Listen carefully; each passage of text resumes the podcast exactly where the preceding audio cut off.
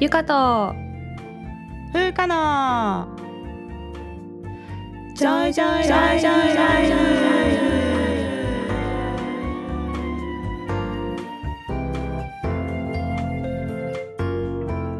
この番組ではゆかとふうか2人のジョイが日々の暮らしや仕事にまつわる小話などざっくばらんな日常トークをお届けします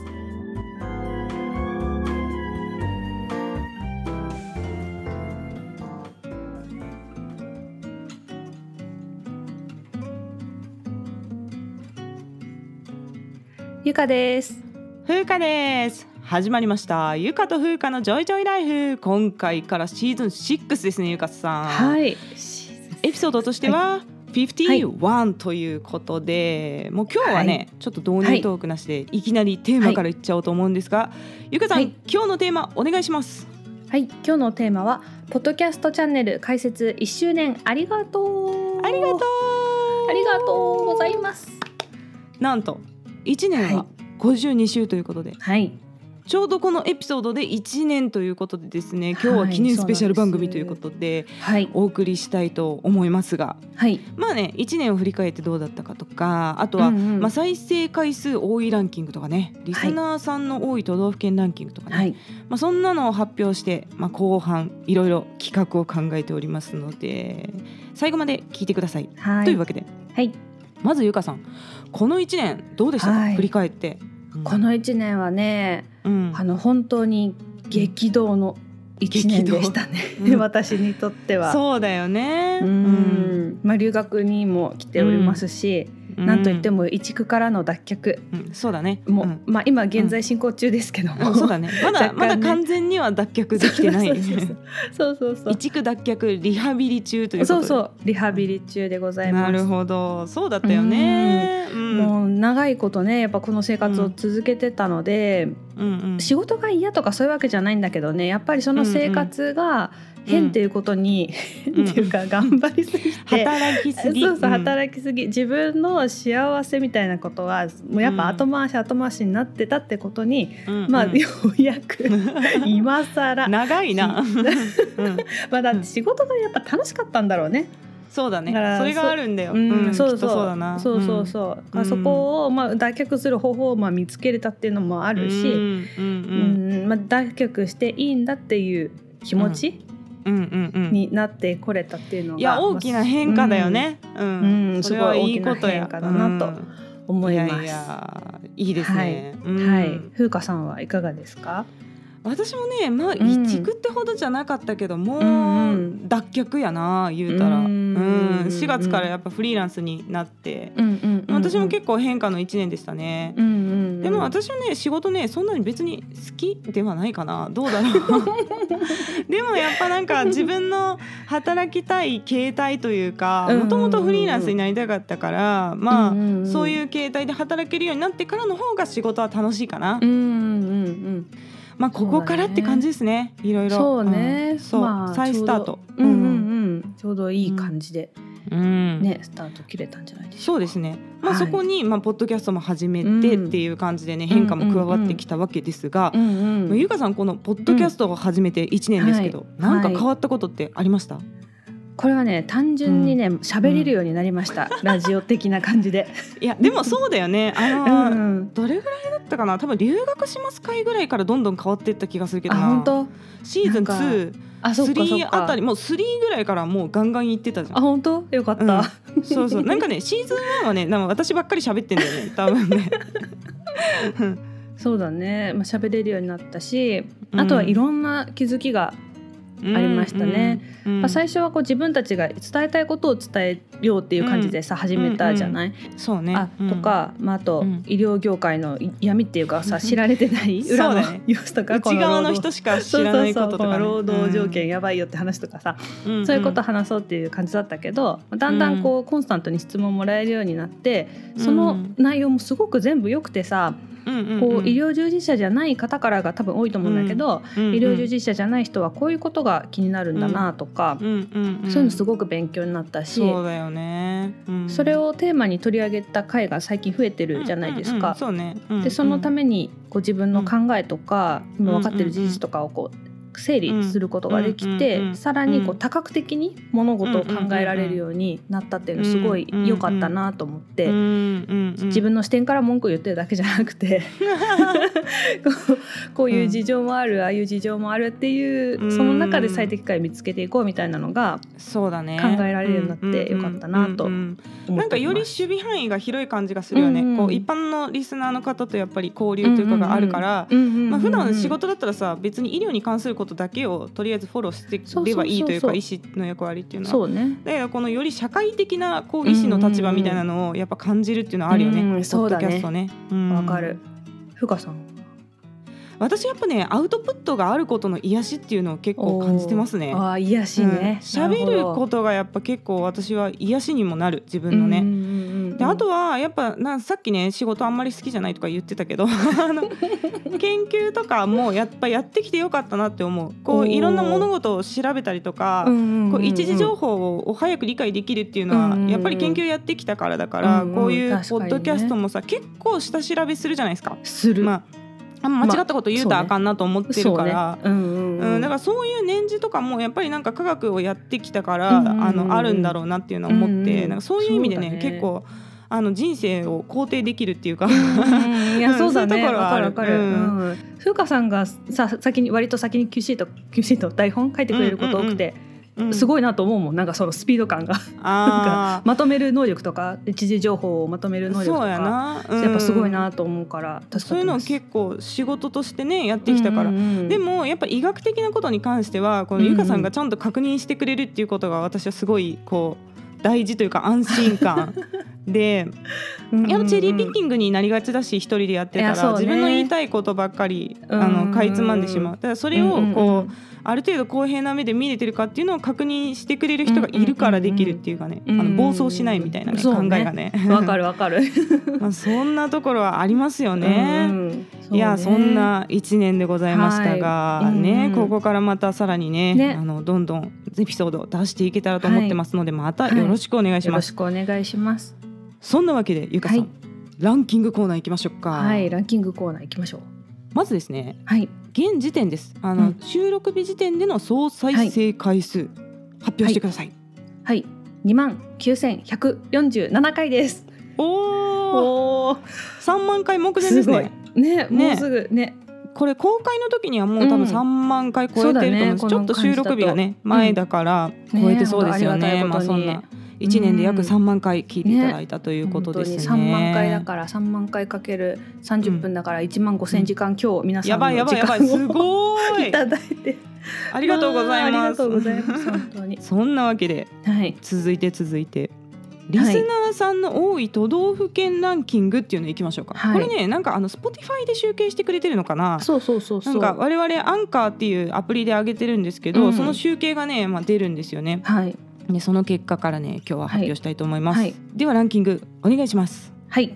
では第5位。第5位から。神奈川県。あ神奈川県。はい。なるほど。で第4位が。第4位が、うん、東京都です。東京第4位なんだね意東京第4外位なとんですよ。あそうなんだ。なるほど、まあ、54は神奈川、は東京と来ていて。はい。第3位。第3位が京都府です、あ京都ね。ねえ。いやいやありがとうございます。入ってまいりまして、はい。そして第2位が第2位。静岡県です。静岡県ね。最初すごい静岡県のリスナーさんが多かったんだよね、そうなんでですでも今は2位になってるってことだよね。そうでもね、うん。2位にでもまだ根強く2そう位にいてくださる。いてくださってありがとうございます。ありがとうございます。はい、はい。そして第1位は第1位。大阪府ですイエーイ大阪。大喜びみたいな。大阪のみんなありがとう。めっちゃ私はあの大阪を愛してます。そうですよね、はい。まあでも最初にね、聞いていただいた静岡の方々のうん。力によってきっと こうねランキング上がってきた。そうだね。なんか大阪は最近すごい伸びましたよね。そうそうそうそう、ん。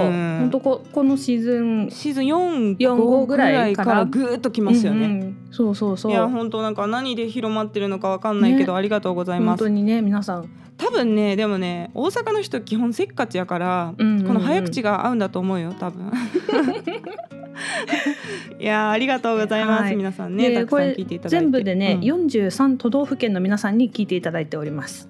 あじゃああとちょっと？そう全国制覇制覇。あとちょっとです、えー今いないのは？今いらっしゃらないのはうん。富山、鳥取富山。うんうん。愛媛、うん高知うんが、そうなんや。はいうん。まだこちらの Spotify のデータ上ではいらっしゃらないようなのでなるほどなるほど。あのぜひね、うん。この地域に住むお知り合いがいらっしゃる方は 全国制覇したいですね これね。広めていただいて。ね、もし増えたらあきっとこれを聞いて広めてくれたんだなって思うと思います。ちょっと心が温まるっていうかね。そっか四国が、はい。じゃあ2県なんだね。四国そうだね。4県だからさ。そうだね。うーん四国なるほど。はいはいぜひ聞いていただけたら嬉しいです、はい。そしてですねはい。日本だけじゃなくて、はい。い、ろんなあの海外の方もね結構聞いてくださってるのではい、リスナーさんのいる国紹介していただいていいですか、はい。うん。実は全18カ国のすごい方々がいらっしゃいまして、うん。はい。まあ、日本が一番多いんですけど、うんうん、次はアメリカ。うん、アメリカも結構多いよね、そうそういろんな州の人聞いてるよね。そうそういろんな州の人が聞いてくれてるのがね、最近増えてきたよね。でその次がパプアニューギニア。うんうんうん。続いて韓国、韓国、うん。ドイツ。台湾。うん。シンガポール。うん。イギリス。ポルトガル、マレーシア。うん。イタリア、プエルトリコ、プエルトリコ、うん。フランス。スイス、香港。トルコ。ノルウェうん。ーチェコ共和国。すごいね。パプアニューギニアプエルトリコはちょっと結構意外、ねえどういう感じで見つけてくださったんでしょうね。でも多分日本人の方が住んでるっていうことなんでしょうね。あそうなのかね。多分日本語相当わかんないからわからんくない？うちらの。確かに。確か結構に。早いからさ。うん日本人のうん中でも結構早いから、なんか相当日本語得意じゃないと多分外国の方は聞けないかもしれないよね。これもね徐々に増えてきてて、増えてきてるよね。このなんかアメリカの中で何州とか韓国の中でうんうんうん。どことかそういうの見れるんですけど、うんうんうん、結構ね複数の地域で聞いてくれてる、うん国がね多いですよね。うんうんうん。いやいやありがとうございます。はい。はい。そんなわけでですね、はい。次、はい。人気のエピソードランキングに行こうと思います。はいこれねまずね単純に再生回数が多いランキングっていうのとはい。あとね前回のエピソードの再生回数を上回ってるエピソードっていうのをね拾い上げてみたので はい。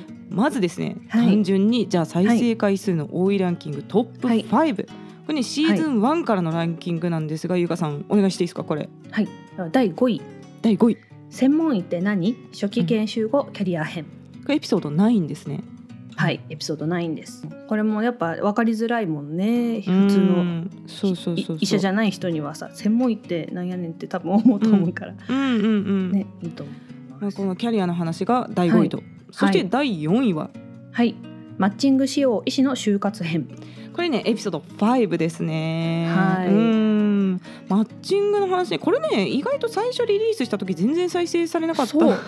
そうなんだよね だよね実は うん、それがまあなんかそう。そう1年経ったら結構伸びてきたっていうようなパターンですね,、うん。ねうん、医師の就活に関するエピソード、そして第3位は、はい第3位は医師は死に慣れているのか。うん、エピソード8ですね。はい。これ私個人的には結構思い入れのある回で、なんかうんうんうんうん。ねシーズン1の時あの結構こう深い内容を話せたなと思ってる一つですね、嬉しいですねこれが3位に来てくれるのはね。嬉しいね、うん。ままたこんな感じの話もできたらうんうん。いいよね、そうですね、うんうん。そして第2位は？はい。第2位医局ってどんなところ、とんでも医療にご用心、ああこれでエピソード7、うん、はい。なるほど。医局制度。医局制度とは？これ多分、まあ、この次第1位あの発表するんですけど、うんうん。多分それとの関連もあるんじゃないかな話的にちょっとつながってるところありますよね。うん。うん。うんはい。そして最後第1位。はい。第1位。ブラック労働の現場へようこそ。初期研修医編です。ですね。これエピソード6ブラックロードです。はい。これは本当にリリース当初初からすごい人気があって、なんか本当うんうん。始めたばっかりの時ってさもう1週間の再生回数がもう5回とかさそんなんだったじゃん。そうそう。それがこのブラックロードをリリースしてからドーンってきたんだよね。うん。でもう多分すごい初期のリスナーさんが多分最初に聞いてくれてるのがこれなんじゃないかな。うんうんうんうんでいまだにね。あの根強い人気があるというね、うんうんうん。もうでも愚痴中心だよねこれもねあの初まあ期研修の時の、そうだね基本的に基本的にね愚痴が中心の私たちのポッドキャストですけど、まあえーでもね、うん。いくらブラックロードって言ってもどんぐらいなのでしょうかってきっと分かんない人もいるいるだろうし、そうだね。最近気づいたんだけどね、うんあのブラックロードがさ、うん。まあ、なんだろう業種によってはうん。繁忙期っていうのがあってそこだけ忙しい期間とかがあるじゃん。ーなるほどだけど、うん。医者って繁忙期別にないないよないよ。一生ずっと忙しいと思って。っていうのがね最近気づいたことでした。なるほどね。うん、うん。まあちょっとそういう医療業界の働き方っていうのにやっぱ興味を持っていただいてるということですね。うん。ありがとうございます。はい。で次なんですけど、はい我々1週間に1本こうエピソードを上げてるじゃないですか。はい。だからシーズン1みたくこう1年とか経ってたらこの1週間のラグってさ、あんまり関係なくなってくるんだけど、うんうんうんうん。最近のになるとさやっぱこの1週間がね影響するんじゃないかと、うん。このリリース。そうですね。そしてなるべはい。く公平を期すためにですね、ま あ公平を期すため。に そう。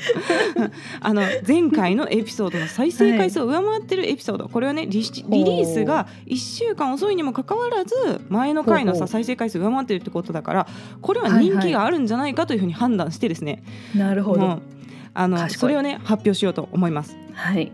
でシーズン1はさっきねあのトップ5ではい。紹介したので、シーズン2からいこうと思うんですが、まずシーズン2で前回のえー再生回数を上回っているエピソード。エピソードは11緊急新型コロナで医療現場はどうなっているか前編。うん。ですね、うん。やっぱはい。コロナ関係は結構うんうんうんね、うん。興味持ってくださってる方が多いんですね。うんうんうんでそうね。これで多分結構海外のリスナーの方増えたと思うんですよ。この新型コロナの日本の現状っていうのをやったことでね、それで海外の人聞いていただいたっていうのはあると思います。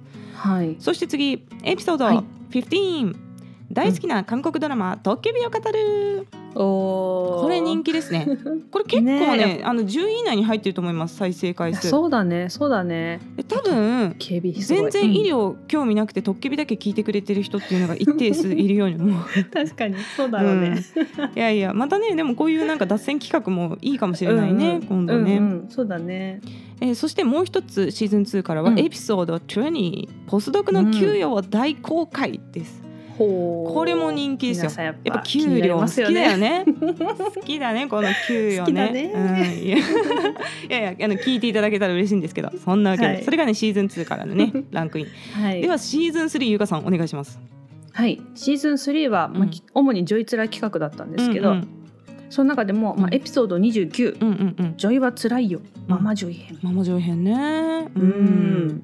そしてエピソード30うん「ジョイはつらいよ。許すまじ。セクハラの呪音編。これね。もうこれ題名がやっぱインパクトがあるからかもしれないよね」呪音ね。セクハラの呪音が。うん。これもね聞いていただいてますね。ありがとうございます、はありがとうございます。続いてシーズン4ですけども。エピソードはい。34、えうん34です、5月病にご用心。これ歌会ですね。今井美樹さんの歌を歌わせていただいた回、それからエピソードの37もう日本語でいいかな、うん エピソードエピソード37これが私のセブンルール。これもね結構人気なんですよ、うん、そうかそうか。ありがたいね。なんか意外とね医学関係ないの結構入ってるっていうね。そうだね。そう。でした。ですね。で最近のはい。シーズン5発表お願いします、はいシーズン5からはエピソード41、うん。面白い学史を語ろう。これ面白かったよねこの回ね。面白かったね。ちょっとこう軽い感じでよかったです。うん、あの絵とか思い出すと笑っちゃうね,、うん。まだね。救命救急のやつね。救命 そうそうで最後はエピソード46はい。最近のうん。医師たちの夏休みうん。コロナワクチン副反応のお話、ありがとうございます。これも多分ねあのワクチン副反応のいい質問をいただいたからっていうのがあると思う、ね。多分夏休みに聞いててるんじゃないと思うんだけど。みんな多分ワクチンのこと気になってあの聞いてくれてる人が多いっていうことですね。はい。い、やー、うん。そんなわけでいろいろランキング発表させていただきました。ありがとうございます。ありがとうございますそしてですね今回はい1年記念ということでまたはい歌をお届けしたいと思うんですよ。ではい今回歌った曲についてちょっとゆうかさん紹介お願いします。はい今回歌った曲はですね、うん愛さんのストーリーという曲です実はこれリスナーさんからリクエストそうなんですよね。なんといただきましてですねありがとうございます。前なんですけど、うんうん本当にありがとうございます。はいでこれはね2005年の曲なんですって。うん、そうよめっちゃ前だよね。そんえもうねそんな前か。6年経ってんの。もう最近の歌だと思ってたんだけど。で でもそうやって思うぐらい今もね、うん、たくさんのアーティストの方にカバーされている名曲でございます。ゆかさんがなんかこのコーラスライン考えるときにねいろんな YouTube 見て、うん。うん、そうそうそう。ねいろんな人とコラボしてましたよね、愛、うん、さんもね。そうなんですこれね本当リクエストいただいた時にめっちゃ驚いたんですけど私にとってはこのストーリーってめっちゃ因縁の曲っていうか因縁。因縁って違う曲はいいんですよ。曲は大好きなんだけどそうね、うんうん、ボイトレを始めた時にねすごい最初の頃にやった課題曲だったんですよこれ。ですごい音域的に難しくて私にとって、出にくいとこ。出にくいところっていう感じだったんですよね。でまともに歌えるようになるのに本当にね1年以上とかかかっててでねストーリーの A メロって女性的には地声音域なんだけど、なんか私はね裏声がすごい強すぎてもう裏声しか出なくなっちゃってたんでその低いところも。だから全然声量が出なくて全然歌えなかったっていう曲。でさ今結構あの低い音するじゃない私喋ってても、でこれはもうほんとトレーニングで作った声で本当はもっとこんな感じのこうもっと上の方だけでこう。声が高い感じだったんですね。確かにね。そうなんです。で、まあこういうドスッとした声になるのに、こうすごいストーリーで練習したっていう 曲なんですよ。そんなわけでね、はい、今回歌わせていただきました。はい、で、今回のオ、ケというか、うん、この音源も全部ね、うんうん、キーボードでの打ち込みで作ってます。風、花、さんが。はい。ピアノ、ギター、ドラム、ベース、シンセサイザーとね、このあの五種類で音を加えて。でコーラスラインも加えて撮ったっていう感じなのでね、はい、では聞いてください。愛さんのストーリーです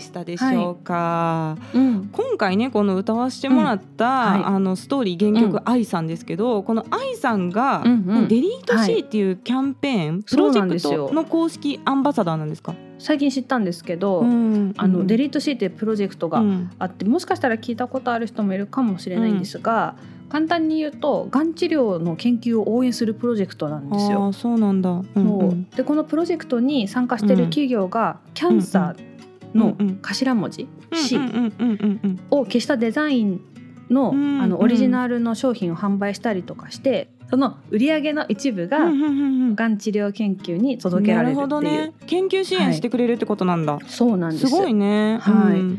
で今 SNS 上で、うん。ハッシュタグデリート C 大作戦っていうキャンペーンが行われてて、うんこの「ハッシュタグデリート C 大作戦」に賛同する企業のブランドの商品やロゴに関連する C っていう部分を自由に、うん自分で自由に消して、うん。その消した画像とか動画を「うんハッシュタグデリート C 大作戦」と「ハッシュタグ参加企業」とか、まあ、そのブランドとかをつけて参加者が SNS で投稿すると、うん。1投稿あたり100円が、えー結構じゃん。結構だよね。そうそう。ががん治療研究への寄付啓発費用として参加企業からデリート C にあ送られるんですって。そうなんだ。すごいね。でまた参加者が参加企業の公式アアカウントがこう発信してる画像とか動画があるんですけど、うんうんそれをリツイートしたりシェアとか、うんうんうんいいねしたりうんうん再生したりすると、1リツイートシェアいいね再生あたりうん。10円が。やばいね。え結構じゃない？これだから万とかだったらさ10万円1万あそうだね。リツイートとかだったら10万とかでしょ？そうそうそうそう。そうそうでリツイートといいね結構さうん、倍ぐらいになるじゃん、そうだね。そうなったらえかなり寄付してくれる。かなり寄付してくれます。そう自分がそうそういうアククションを起こすだけで寄付がうん。できるっていう仕組みになっておりまして、いいね、うん。そう。参加企業さんはねサントリー、まあ、CC レモンとかのあるね。確かにとか。じゃあもうレモンじゃん。C, C デリートしたらレモン。確かに。あとはカルビー、えーカルビーの C ですね。あと国用のキャンパスノートの C とか、うんうんうんうん。あと日版。グラフィコ、うん。グラフィコってオキシクリーンっていうねあの掃除するやつなんだ。有名なやつ、うんうんうん。あれを売ってる会社とか。シャイニングアークスって千葉のラグビーチームさんとかが協賛してるみたいですので、うんうんうん。はい、結構有名なところが、うんね大企業が参加してたりとかしてます。うんうん。でこの「ハッシュタグデリート C 大作戦」っていうのは今年はね、うん。この9月4日から9月30日の間で行われておりまして、まだこのこれがね放送される頃もまだまだうん。やってると思いますので、皆さんもぜひ参加して、そうですね、うん。はい、ホームページなどチェックしてみてください。はい。ありがとうございます。はい、そんなわけではい。1、年経ちましたけどゆかさん。い。はい、やー今後何かありますか？抱負は今後ねあのもしできれば、この YouTube もちょっと興味がありまして、でもまあ別に、に顔出しして何かを発信するとかねそういうことじゃなくて、うん。ポッドキャストが聞けない方っていらっしゃるじゃないですかやっぱうん。り聴覚障害者だったりとか、でそういうのをまあ文字起こしみたいなやつでうんこう情報をこのラジオをねラジオラジオ、ポッドキャストを文字起こしして、うんうんうん。あの YouTube に載っけるみたいなことをして情報を届けたいなっていう気持ちがちょっとだけうんうんうんうんあります。ただまあその YouTube ってさすごい利用者が多いから、多いよね、うたくさんの人に届く反面、ん。まあ、いろなんな副作用といいますか、デメリットもやっぱよね。多いじゃないですか。アンチとかね。そうそうそうそう 確かに。でも今さこのポうん。ッドキャストは本当に質問がうんいい質問しか来ない、そうなんかなんですよ。ヘイトとか全く来ないよね。だからそれは多分その検索してたどり着いてくれてる人だけを対象に発信できてるからっていうことなんだよねきっとね。その範囲が広がっちゃうとね多分イラッとする人もいるんだと思うだろうね。多分そうそう。だから難しいよね。そう目立ちたくないんだけど、情報は届けたいっていうこのうん。矛盾、うん。うん。うん。自分の中の葛藤。わかるわかる。ないと広くは届かないしさ。わかるわかる。悪目立ちはしたくないって感じだよね。そうそうそう。ん。そうだね。なるほど。はい。でもまあポッドキャストははい続けてうん。いきたいと思っております。そうですね。はい。ふうかさん何かありますか？私はねまあちょっとうん。もうちょっとね、音楽的なことをね発信できたらなとは思ってるんですよ。うんうんうん。うん。うん YouTube もやるかもしれないけど、まあ、YouTube よりでもうんポッドキャストでなんうか、んうん。ねまた別の番組作ったりとかそんなこともちょっと企画はしてるような段階。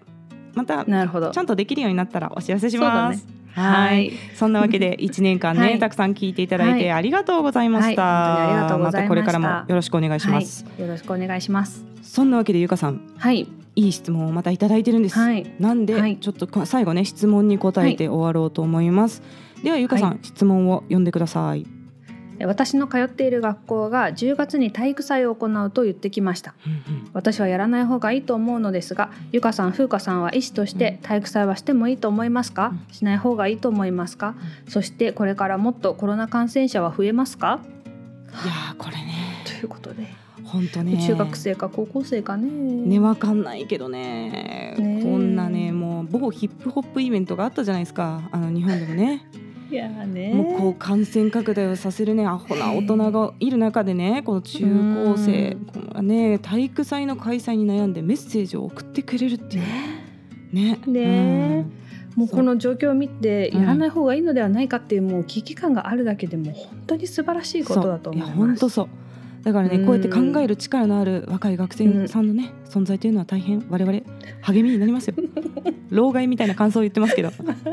でねこのね質問をこういただいた時に、まあ、我々あのこうシナリオシート書いたりとかあとね Slack でね、いろいろやりたりしてるんだけど、そうそう。2人のね回答がねほぼ一致やったの。そうほぼ一致そう。同時に別の場所にね、書いてそう同じような考えをねほぼ同じだったね。書いてたんですよ。まあ、そんなわけでね、まああの、多分ねちょっと医療従事者寄りの回答にはなってしまうと思うんですが、まあ、一意見として聞いていただけたらと思います。はい。まあ、医学的にねその医師として感染拡大を防ぐことだけを考えるんだったら、うん、もうすべてのイベントは禁止っていうか中止して、うん、学校も休校にして会社も休み、うん、もう電車バスも止めて家に引きこもるっていう,、もう完全ロックダウンっていうのが一番早いっていうのはもう分かってるけど、でももうねこのコロナ禍で自粛を強いられる日々も1年半がもう続いてきて、ある程度まあ予防接種もね広がってきてるっていうのもあるので、こういったイベントは感染対策がしっかりとできているかどうか、あとそのリスクが許容できるかどうかっていうことを中心に臨機応変に考えていくしかないなと思います。私もねそう思う。オリンピックはさ、予防接種もした上で、あの毎日唾液の PCR してっていうので、かなり感染拡大っていうのは抑えられているっていう実績がまあるので、そういうのをね前例を使ってできないことはないんじゃないかなと、いろんなイベントね体育祭体育祭でね全員やるのは PCR だから。難と思うけど。なんかそういうのをね生かしてやることはできるんじゃないかなって。そうですね。いやさ、あの私子供がいないじゃないですか、まあ、優香さんもそうだけど、でも子供がいたらね本当にね、悩むと思うんですよこういうイベント。で、人生のさ時間の密度って一定ではないじゃないですか。ね、あの我々というか私のようにガチさんになってくるとさ、まあ、毎日ってある程度繰り返しになってくるんだけど、子供の1年それから中高生とかこう大学生学生の1年と、もうこう社会人になってからの1年ってもう価値も密度もなんか全然然違うっていうの全然違うわ、ね、かるよねやっぱね、うん、もう中高の1年って本当にすごく大きいよね。そう感性もまだ純粋だしさ。そう。だからさ、大人としてはもちろんね子供を感染から守るっていうのを第一に考えたいんだよ。それは命あっての経験だからって、で命を持ち出しちゃったらさ、もう何でも正当化されるところあるじゃん。だけどこういうイベント中止とかさしたらやっぱり教育機会とか子供にとってかけがえのない経験を奪ってしまうっていうことにもなるから、まさにこの体育祭もそういう葛藤がね、うんうん、大人の中でもあるだろうなっていうのは思うんだよね。そうね、うん、そうね。もうすでに去年やってないとこが多いだろうから。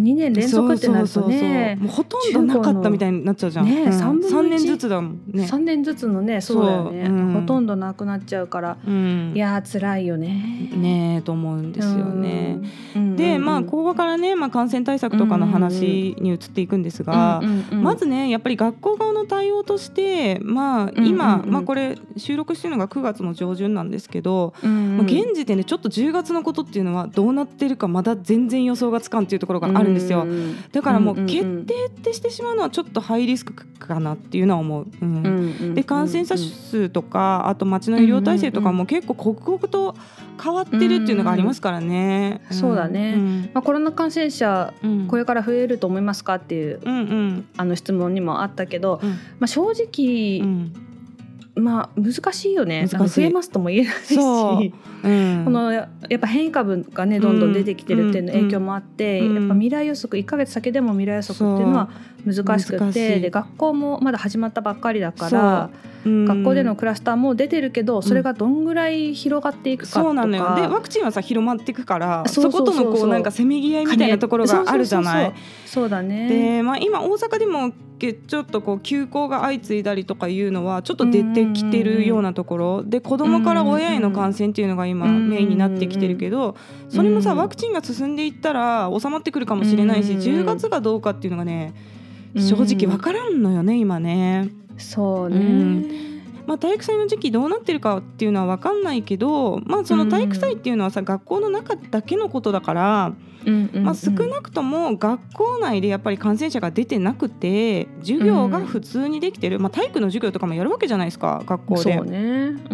まあ、そういう状況なんだったらまあ、やる方向で考えてもいいんではないかなとは思う。そうだよね。う。ん、外の競技だしね。そうそうそうそう。うん、うん、ただやっぱりそのコロナの前と全く同じ内容ではなくて、うんうんうん、こう競技の内容、うんうんうん、密になるようなさ、団体競技、例えば騎馬戦とか、玉入れとかももうバーって殺到するじゃん。であんな絶対距離が取れないから、うんうん、そういうのはちょっと密にならない玉入れとか なんかそういう 別ルール人数減らして。人数減らしてとか、まあみんな基本的に競技中もマスクつけるとか、うんうんうん、やっぱり応援もね声出さない、まあ、ああいう音楽フェスでもね、うんうん、絶対声出すなってやってるしっかりした音楽フェスもあるじゃないですか、うんうん、まあ、ああいう感じでこうなんか自作のペットボトルで音を鳴らすみたいな、ね、パンパンパンパンみたいな、そうそう、ね、ペットボトルで音を鳴らすのとかはね、うん、実際結構ライブとかでやってたりもするよね、するする。うん走ったりとかは、まあ、安全にできると思うけど、うん、その後だよね。ゴールした後に、うん、はあはあした状態で。すぐマスクつけろってきつくない？やっぱり、ね、いやそう辛いと思うわ、うん、だからもうこう距離を離して休憩を取るとか、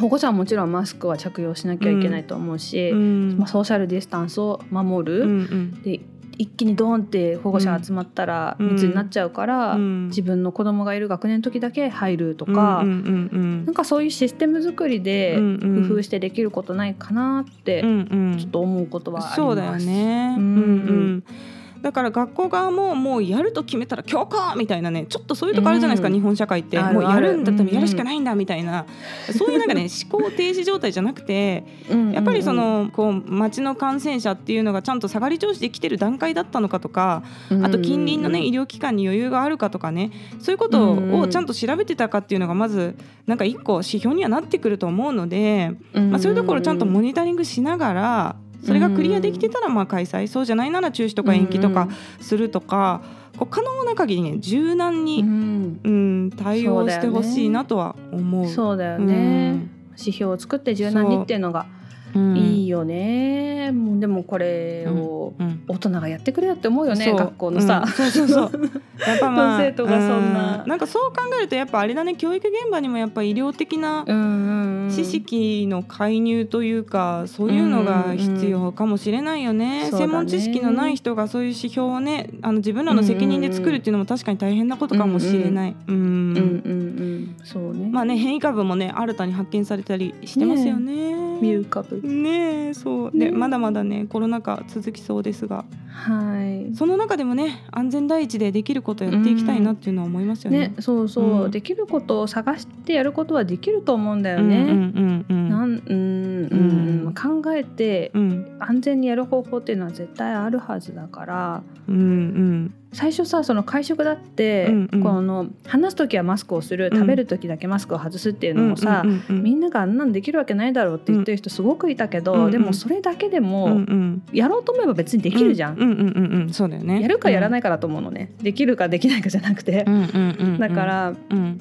うん、なんかできる方法を探してそれをやるっていうのがいいんじゃないかな、うんうんうん、と思います。そうだよねまあねあのこんだけすごい頑張って考えたっていうのはあの私学生時代が陸上部だったんで、うん、もう体育祭がね本当、うん、1年で唯一活躍できるイベントだったんですよ。マジで。唯一？本当唯一だったの。だなんかさ、陸上部ってさちょっとさ、あの運動部の中の陰キャみたいなところあるんですよ。なんかあの人たちずっと走ってるけどみたいな。修行僧なのみたいな。だけどこれが体育祭になるとこのバスケ部もサッカー部もね野球部も全部抜いていくわけよ陸上部が。確かにね最高、ね、最高の気分だったあれが。確かに。だから多分私は開催されたら行くし もう2年中止だったらマジで泣くもう何のために学校行ってんのか分かんないぐらいの勢いになるちょっと極端な意見ですけど。走ってきたのか何のために走ってきたのかみたいになるからまあね思い入れはそれぞれですけど、まあねそんなわけではい、まあ、この学生さん質問ありがとうございました。ね、ね、いい方向にそう。納得できる形に、ね、なるように、うん、なるとお祈りしてます。本当に。実りある学生生活をお祈りして、はい、うん、老害のようなコメントで終わりたいと思います。もうだいぶおばさんですか いやいやそんなわけで今日はね、はい、シーズン6の初めエピソード51お送りしてまいりましたが、はい、次回ですね、はい、エピソード52は語学勉強法のあれこれあれこれですね。あれこれです。はい。まあそのあの語学のプロではないんですが、うん、まああの素人考え なんだけど、まああの、はい、語学のね勉強法、うん、我々のあれこれ紹介したいと思います。またですね、感想や質問などありましたら、はい、ゆか .fuka.gmail.com までお願いします。yuka.fuca.gmail.com です。はい、匿名で送りたい方はマシュマロを投げるリンクを貼っておりますのでそちらから引き続きお願いいたします。はい。では今日も聞いていただいてありがとうございました。また聞いてください。さようなら。ありがとうございました。バイバイ